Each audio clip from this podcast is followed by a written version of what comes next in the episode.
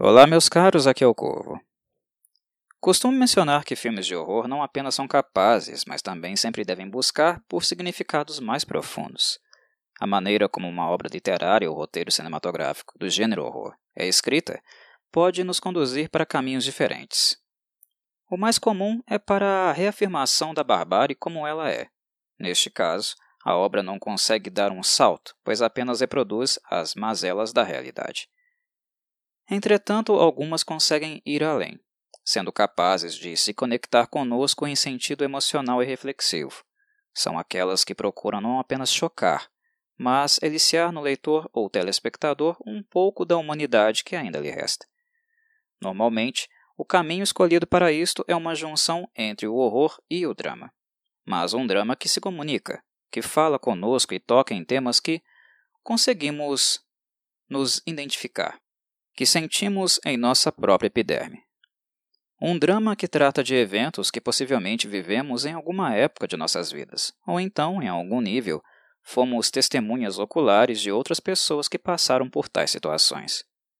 O horror dramático, mais colado na vida, é de um tipo que é capaz sim de emocionar, de levar alguém às lágrimas e aquecer o coração dos mais embrutecidos. O filme de hoje, o japonês Dark Water, é um filme com este perfil. Há aproximadamente um ano atrás eu cheguei a falar um pouco sobre ele no canal. Tratava-se do primeiro vídeo que eu publiquei, que por sinal era bem mais antigo e que eu já havia utilizado em um canal prévio e em virtude da qualidade que esse filme possui, decidi então fazer algo um pouco mais dedicado dessa vez, que de fato honre suas qualidades e que informe mais o ouvinte. Para quem não sabe, Water é baseado no livro Honogurai Mizu no Sokokara, que em português seria traduzido como Das Profundezas da Água Negra. Trata-se de uma coletânea de contos escrita por Koji Suzuki, o mesmo autor de Ringo, ou The Ring, como ele ficou mais conhecido graças ao remake americano, infinitamente inferior. O conto Fuyu Surumizu, Água Flutuante, é aquele que teve sua história adaptada para o filme Darkwater. Koji Suzuki ficou conhecido justamente por escrever histórias sobrenaturais com um teor mais dramático, e Ringo e Darkwater, indubitavelmente, são os trabalhos de maior qualidade do escritor japonês. São textos onde podemos perceber que o acento é muito maior em relação aos sentimentos internos dos protagonistas do que propriamente nos eventos sobrenaturais que ocorrem em alguns trechos-chave da narrativa. E estes sentimentos, expostos e muito bem interpretados, especialmente pelas atrizes que encarnam os papéis maternos, sempre foi o diferencial das adaptações japonesas. É aquilo que as coloca uh, em um patamar muito acima dos remakes americanos. Ringo e Darkwater são filmes sobre mães que estão tentando criar seus filhos com muito sacrifício, mediante a negligência e abuso das figuras paternas. Os filmes japoneses conseguem abordar e explorar essas questões de maneira muito mais contundente que os remakes americanos, e com Darkwater não foi diferente. Este filme, visto o grande sucesso obtido no mercado japonês, também foi alvo do cinema americano, e seu remake foi dirigido inclusive pelo diretor brasileiro Walter Salles, que contou com a atriz Jennifer Connelly no elenco. Mas, como eu adverti em Ringo, sugiro que vocês passem longe do remake de Darkwater também. As produções americanas têm uma compreensão muito rasa dos princípios e questões centrais trabalhadas pelo escritor Koji Suzuki, algo que os filmes originais japoneses, e apenas os originais, em contrapartida, compreenderam muito melhor. Quem dirigiu Darkwater na versão original foi Hideo Nakata, cujo nome não deve ser estranho para os fãs das versões americanas de The Ring. Hideo Nakata foi convidado para dirigir a sequência de The Ring e adivinhem só o que ele fez. Como a sequência americana de The Ring não tem absolutamente nada a ver com a sequência japonesa de Ringo, e ambas são fracas, já aviso de antemão, com The Ring 2, Hideo Nakata utilizou basicamente os mesmos elementos que ele já havia usado em Darkwater, ou seja, a história gira em torno de uma criança negligenciada que anseia por uma figura materna, alguém que possa cuidar dela.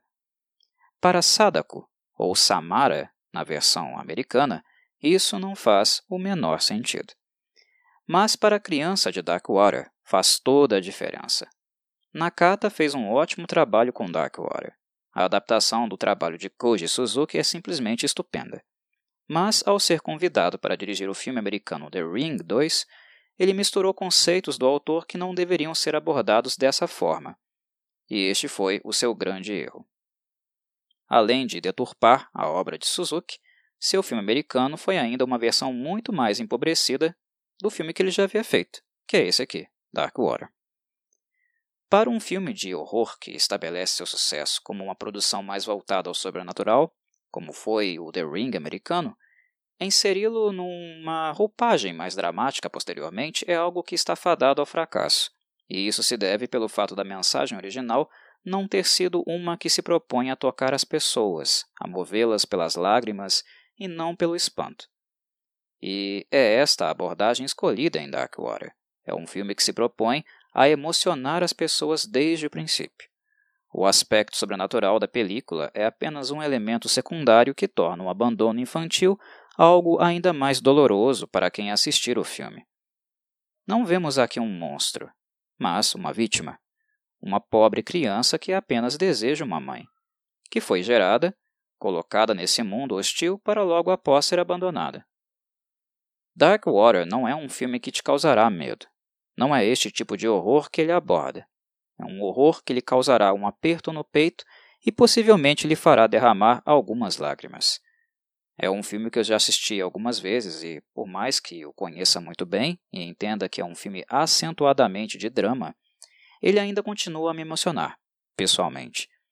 Isto se deve ao seu roteiro bem amarrado, à caracterização das personagens e à possibilidade de contato com aquilo que as faz humanas e sofridas como todos nós. Darkwater é um dos filmes mais tristes do horror japonês, e o reconhecimento do público é mais do que merecido nesse sentido. Não contarei a trama em detalhes para não empobrecer a experiência de quem ainda não assistiu, mas acompanhamos aqui, com dor no coração, como uma pequena menininha é abandonada no início do filme, esquecida e negligenciada na escola. Como ninguém vai buscá-la. E após isso, se repetir várias e várias vezes, certo dia ela simplesmente se levanta com a sua capinha de chuva amarela e decide voltar para casa sozinha no meio de um temporal. Após isso, acompanhamos outra família, formada por uma mãe em processo de divórcio e sua filha, que ela luta dia e noite para conseguir manter a guarda. O pai, que sempre negligenciou a filha, agora assedia moralmente a mãe e tenta tomar a criança na justiça, desenterrando dados sobre o passado dela, da esposa no caso, como, por exemplo, problemas psiquiátricos que ela teve há mais de uma década, só para fragilizá-la, humilhá-la na frente das pessoas e tentar justificar a inabilidade dela para a guarda da criança.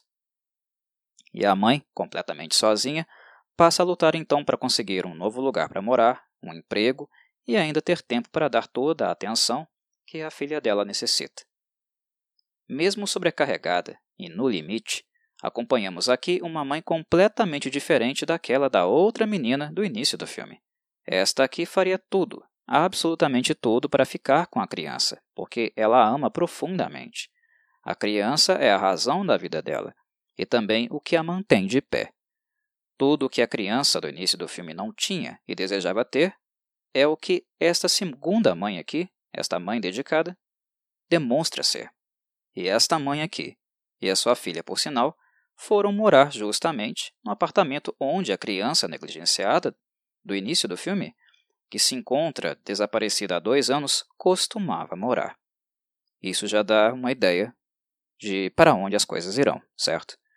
E basicamente, este é o ponto de partida de Dark Water. Reforço que é um filme muito tocante e um dos destaques do cinema de horror japonês. Eu o colocaria inclusive numa seleção também dos grandes dramas. Enquanto texto dramático, Dark Warrior, na minha avaliação, foi o melhor trabalho de Koji Suzuki. Ele é melhor que Ringo. Ringo foi escrita em 1991 e ele reutiliza alguns aspectos, alguns conceitos do Ringo em Darkwater. Isto é inegável. Mas entendo que esses elementos neste pequeno conto e adaptação cinematográfica estão bem mais amadurecidos e trabalhados.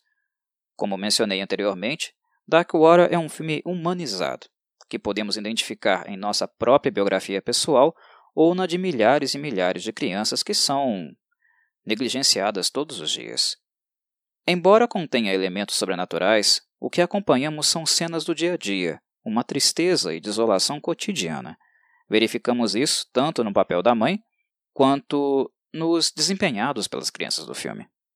A atriz Hitomi Kuroki foi inevitavelmente o grande destaque do elenco, pois é a figura materna o catalisador de todas as emoções e múltiplos dramas que acompanhamos aqui. É algo tão pesado que está, que está sobre as costas dela, tantas as responsabilidades que mesmo de fora nós conseguimos ficar muito movidos com a situação dela. E Hitomi Kuroki entrega uma atuação excelente. Em 2002, ela já era uma atriz bastante experiente, visto que a carreira dela começou em 1986 e sua filmografia quase sempre foi voltada para papéis mais dramáticos, para dramas realmente. Ela foi uma excelente escolha para o filme. Ela se encaixa como uma luva em Darkwater. Não apenas atriz de cinema, ela também era atriz de palco, de teatro. E há poucos anos ela também tem atuado como diretora. Se não me engano, ela já dirigiu dois filmes. Com todo este gabarito, é evidente que Darkwater não foi apenas um caso isolado de um bom trabalho desta atriz excelente que é Hitomi Kuroki. Aqui termino minha breve recomendação de outro clássico do cinema japonês. Encontramos-nos em um próximo vídeo. Um abraço a todos e saudações Corvides.